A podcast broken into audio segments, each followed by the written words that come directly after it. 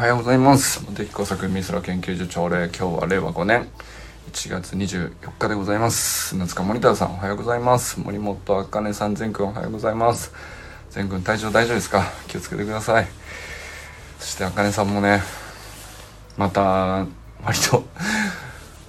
ポンポン出てくるもんでしょなんか喋りたいこと俺はなんかそうですね。うんと自分のやってることとかあのそういえばこういうこと思ってたなっていうインプットいらなくて自分の内側にあったやつってああこう喋り出すと意外とあったなっていう感じになるんじゃないかなと思ってて。まああの例えば学んだことについて自分がこういうふうに咀嚼しましたでこうアウトプットするっていうのだとそれもそれでこうなんていうかある種そういうふうに筋力を鍛える必要があったりってあるんと思うんですよね。まあそれは勉強だと思うんですけどまあそれはなんか自分の武器を増やすっていうかそういう意味では面白い勉強だと思うんですけどまあもともと自分の内側にあってずっとこういうふうに感じてきて例えば善くんのことこういうふうに見てたと。あのまあ自分がどう育てようと思ってたっていうこととは別にそもそも善ってこういう人間だなっていう側面を昨日は話してたと思うんですけど。ああなるほど。そのなんていうの？これって全員全ての親があの共通してそうだねって思える点とあかねさんは善くんをそう見てるのかっていう必ずこう差が共通点と相違点が必ずセットになるじゃないですか。それってもう何ていうか話題としては最高なんですよね。話題っていうか学びとしてはなんかそういうものの積み上げっていうかあの共通点は軸になるし聞いてる方としては。あここはやっぱり本質なんだなっていうふうに受け取れてそういったの部分はその視野が広がるっていうかあ善くんってやっぱり母親から見るとそういうふうに映るんだねとか。うん。いやでも聞いててすごい嬉しくなりますよね。なんかひいき目って言ってましたけど親バカとかひいき目とかって僕はどっちかっていうとうんとひいき目じゃなくてあかねさんがあこういう善に育つと未来ねこういう風になっていくんだこの子はって信じてると思うんですよね。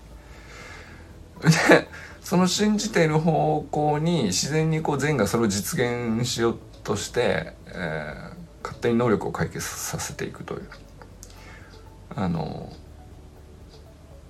まあなんかそんな感じに思いましたね。そうするとまあひいき目っていうよりは一番正しいんじゃないかなと思いましたし僕はね聞いてて。うんなんていうかそれは言い過ぎなんじゃないっていう 思ったこと本当に正直なかったですからね。でまあもちろん小学4年生でなんていうの落ち度がないとかさできないことがないとかっていうのも逆にありえないんです。別に40歳になっても穴だらけなわけなんですけど。いいっすよねそれもね。それでよくて。本当にどこをひいきしてもらえるポイントなのかっていうのを、まあ、周りも理解していて本人も自覚しているっていう状況があ結局まあそれこそ個性を正しく生かすっていう道筋をこう選択させるっていうかだからなんかその母をまあ母親に限らないんですけど親ってさなんかこうなってほしいを押し付けてしまうっていうエラーがたまにね僕はこう過去あったんですけどそれではないなとこうなるにこうなるなこの子はっていうふうに未来を信じていてそれをこうこうなりなさいとは言ってないっていう感じがしましたね聞いててなるほどなと。でそうすると結局そうさせることはできないんだけどそういうふうに信じてる方向に善が自然にこう伸びていくというか。なんかそんな感じに聞こえました。すごいだから納得もしたし、えー、まあ親バカっていうのはまあ軽口としては全然ねあのよく使う言葉なんであれなんですけどひき目じゃなくて俺は客観的だなと思いましたね極めて僕もああそう思うなでそこまで見えてんのかっていう感じに昨日のねあかねさんの話は聞こえましたねまあでもあの部屋のお部屋の帰ってきた時のお部屋の様子とかはねあの想像するとすごい笑っちゃいますけどいやでもなんていうの？うんまあ見てないけどさ実際にはそのお部屋の様子はいやおはようございます。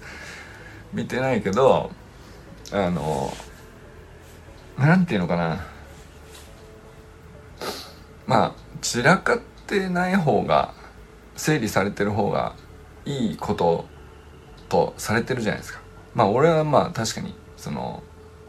整理した方がいい最終的には。まあ散らかってる状態って何なのかなと思うんですけど要するになんかこの自分の好奇心とかがもうあっちにもこっちにもそっちにも行って止まらない状態っていうか、まあ、ある意味そのとっても健康的にエネルギーがみなぎっている状態を指してるんじゃないかなと思うんですよね。だからなんかその最終的には片付けることもできた方がいい。というのは間違いないんですけど。えー、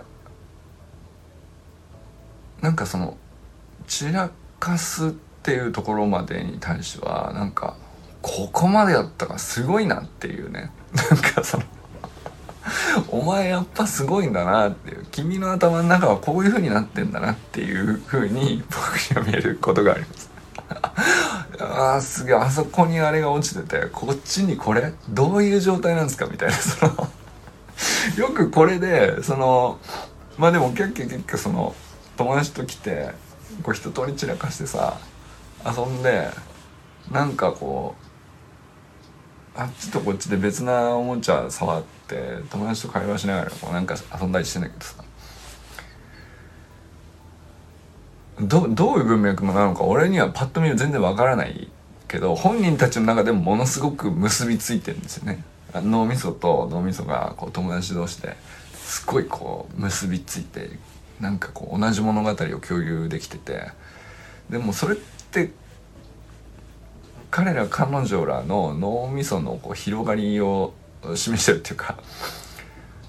エネルギーの大きさがこう散らかり具合に出てるなっていうのを思ったりするんですよね。だから面白いなと思いつつ、まあ、もちろん片付けないと次のことができないから大変なんで、えー、片付けるのは片付けんだけど一回散らかした散らかし具合があのやり散らかしてんなーっていうのがこう激しいほどちょっと感動を覚えるっていうか すごいねっていう感じになりますね。いやでも光景が目に浮かぶ配信っていうか面白いですねあかねさんの話って。はい、そして山本健太さんおはようございます。清水信之さんおはようございます。寺石ゆかさんおはようございます。えー、中村修平さんおはようございます。山田友人さんおはようございます。そしてファーストスラムダンクおめでとうございます。仲間です。あれは映画を見た人同士を仲間にする映画ですね。なんていうかコートに立っている自分になるというか。いや本当にいい映画だと思うこれは。のネタバレありなしとかみんなよく言うんですけどもう良くないっすか？だってさ三能戦なわけだしみんな結果知ってるわけだし。ネタバレってそんなに悪いことなのかなっていう。その思うんですけどね。どうなんでしょうね。だって例えば「タイタニック」とかさ沈むって分かってんじゃん。だけどさみんなその何回も何回も見に行ったりしてましたよ。それこそ当時ね。何回も見てからまあネタその初めて本邦初公開って時からネタがバレてんですよ。沈むんだよねって。うんだからっていう話なんですけど。でもその沈むまでのカウントダウンプロセスを見るタイプの映画ってネタバレててもいいんじゃないって思うんですけどね。バラし合った方がむしろ楽しいんじゃないですかねっていう。うんでなんかそのサプライズに意味があるんじゃなくてうんと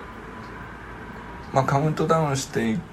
く時にいろんな状況がこうだんだんだんだんこうフェーズが変わっていくというかその時々に主人公とか、まあ、周りの登場人物が何を考えるっていうのが描写のメインディッシュというかあそこに人生観が詰まるよねみたいなタイプの映画ですよね「スラムダンクもそうですけど。いやあれはなんていうか全部バレているし そもそも。だって単行本に全部 あの誰が何を言ったって 全部記されてるわけだからさ。でみんなそれを知った上で映画見にまあ知らない人も見ていいんですよ。全然知らない人も絶対面白いと思うんですけど。知らない人も前もってあいつがこういうキャラとか知ってても全然サプライズとかじゃなくて普通に面白いと思うんですけどね。いやだからなんかめちゃくちゃ嬉しかったです。友人さんが「ザ・ファーストスラムダンク見てきました」って昨日ね 投稿されてて。あ最高だなと思って。めっちゃなんでなんだろうと思ったんですけど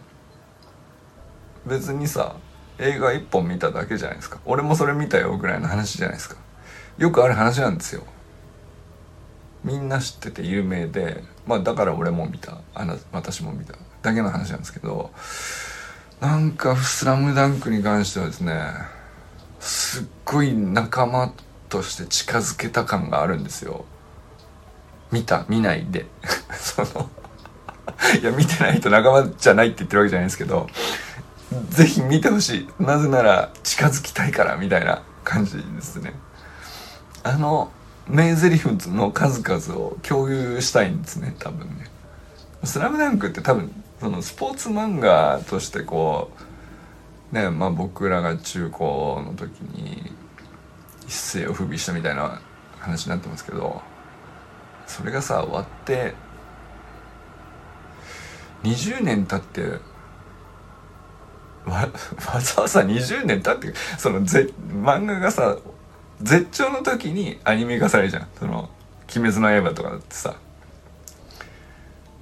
アニメで絶頂期ができてそのタイミングで映画化してドーンみたいな話でしょ。だけど「スラムダンクってもうとっくの昔20年前に、えー、話は終わってて。でまあブームではなくて結局全員みんなその諦めたらそこで試合終了ですよという、うん、セリフを誰もがこう受け継いで使うようになりなんていうの「スラムダンク読んでませんみたいな人にも ある種強要されてんだよねあのセリフの数々が。あのなんていうのかななんでどうやって引き継がれてるのか分かんないけどみんな結局使っちゃうっていうね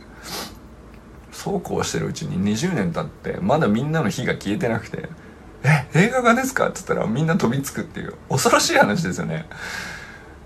流行りとかブームとか1ミリもこうない状態で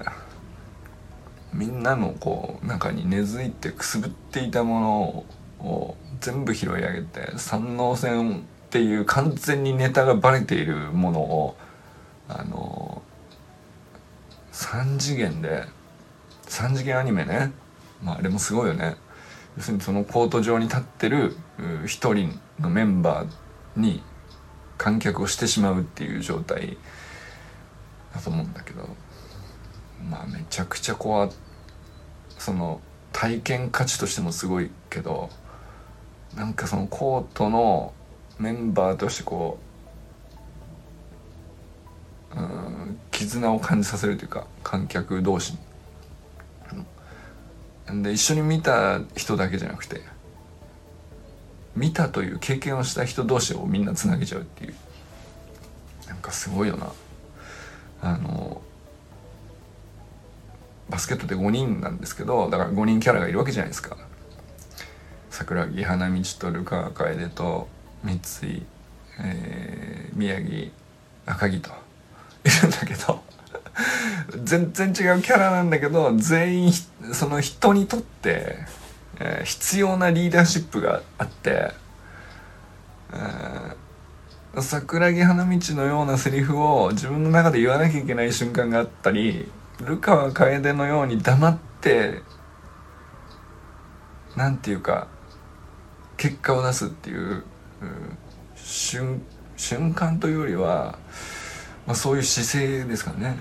うん、そういうふうにいなければならない持ち場があったり宮城のように、えー、執念みたいなね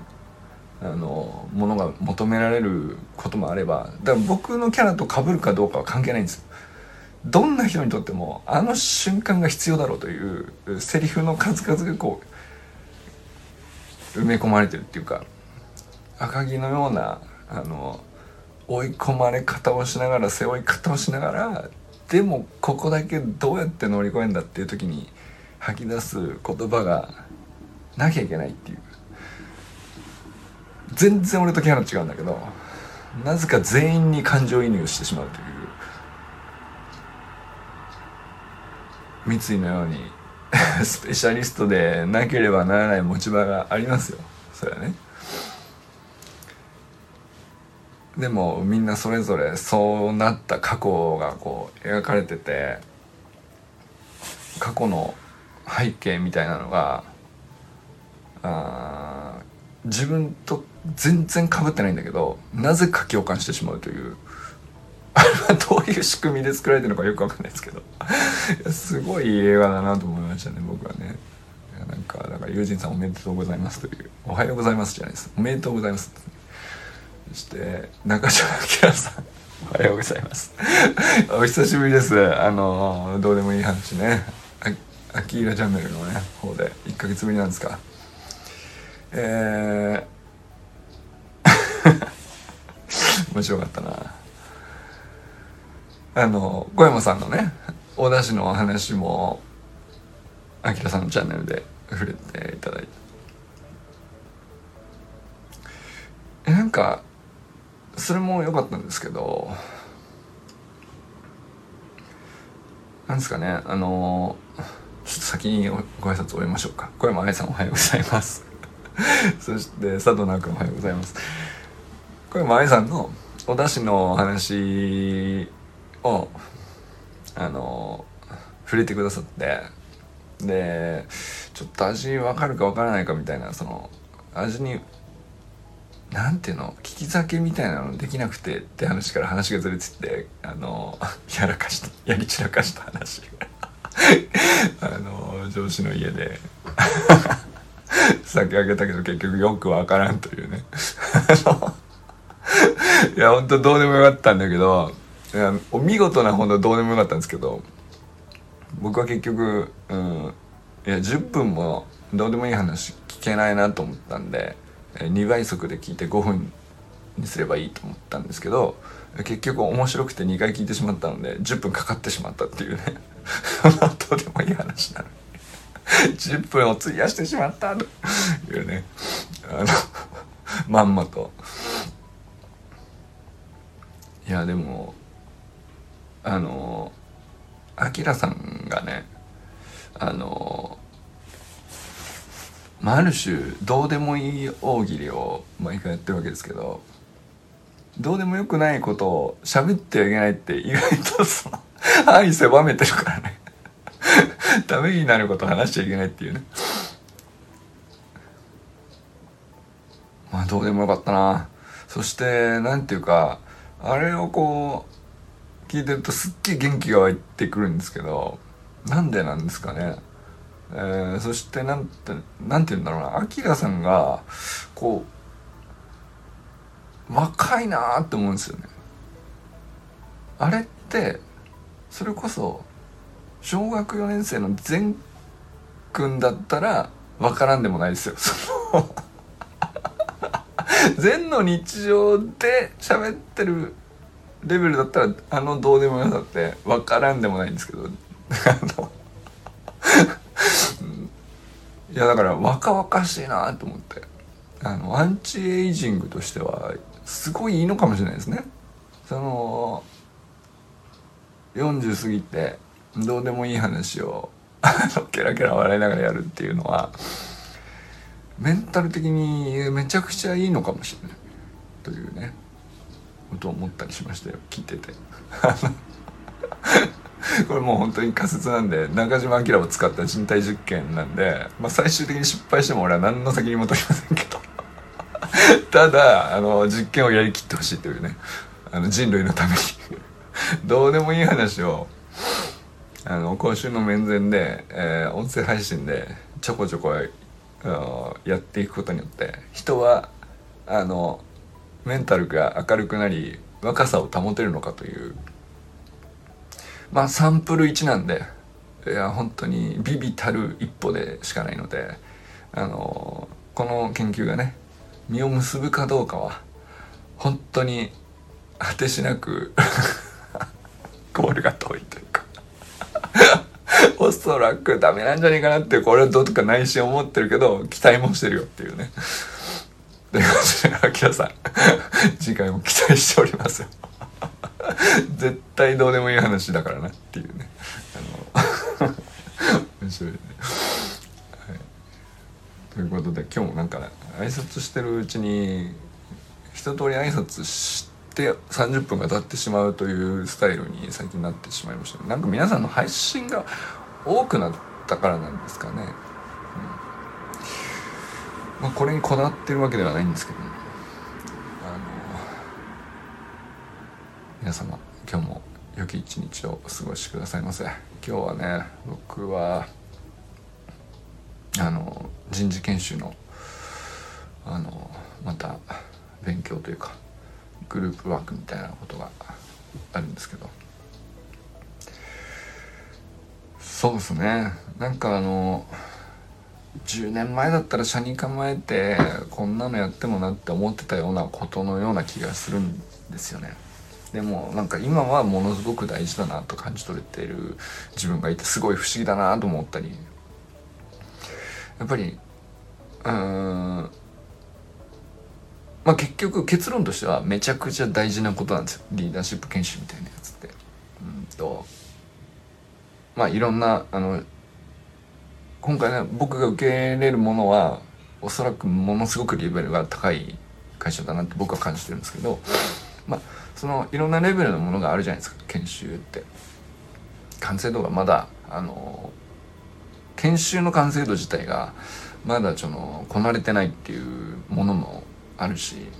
うん。まあピンキリっちゃピンキリですよね。だけどこれは基本的になんていうかどういうものでもできるだけ受けてった方が将来的な資産価値は高いんだなっていうのをね振り返って思ったりしてます。なんかとかつて10年前にちょっと社に考えてて多分流して受けなかったものとかあるんですよ。受けれる機会があったんだけど受けなかったものとか。あのまあ別に後悔とかじゃないんだけどやっぱりそのまあ旅行と一緒で一回見に行って景色を見ておくっていうのでうんまあ行った結果それほどの名所じゃなかったなって思えばそれはそれでよくて。でも別に何て言うかなあの1回目行った時に何も感じなくてもなんか10回目に見に行ったらあれ？って思うことは あるんだよね。俺はあの例えば僕は京都の御所とかあのなんか地味な場所だなと。意味も分からずただ行くとさだだっ広くてなんか地味な場所だなと思うじゃないですか。金閣とかの方がすごいみたいな中学生とかだとね。あのそれでもなんかその素養とか背景を知らないくても外見でこう理解して、えー、ああすごいじゃんかっこいいじゃんみたいなので受け取れるようなものもあればなんていうか結局その背景とかあのそういうものが必要だと思って、えー、作り上げた人たちがどういう人たちだったのかとかそういうところまでこう分かってくると急に急になんか、えー、やっぱりすごかったんだみたいなことってあるじゃないですか。でこれ研修もそうだと思うんだよね。なんかね多分みんな苦労して、えー、組織の中でこういう人材必要だと思っていながらあのたまにしか出てこない偶然にしか出てこないみたいなところにあユージンさんおはようございます。みんな悩んでるよね。うん。どんなチームであっても。んでまあこんなにそのなんていうか、まあ、僕らみたいなグループはあのなんていうかさ結びつきがあるんだけどぶつかる要因みたいのが基本的に少ない集まりだからまだあんまりそのなんていうのかな人事研修みたいのね。あの必要ないですけど。でも見とくと面白いもんだなとは思いましたよねやっぱりね。そのポジションってこういうふうに定まってで結局個性ってこういうことなんだとかって曖昧だったものがちょっとずつこ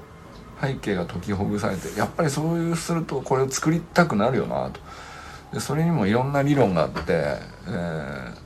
理論が生まれてはあの結局適用した結果つ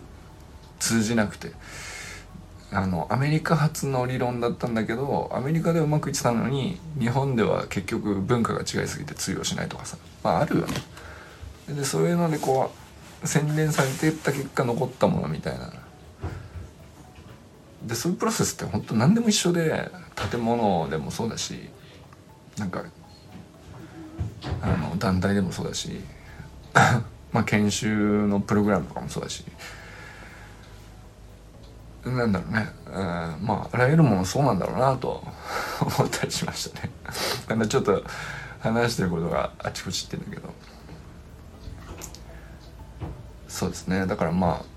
ああのやっと研修みたいなのをちゃんと向き合って、えー、ありがたく感謝して受け入れる自分になれたんだなと。今までそこに至ってなかったんっていう10年前は間違いなく至ってなかったことをはっきり思い出して、まあ、それも、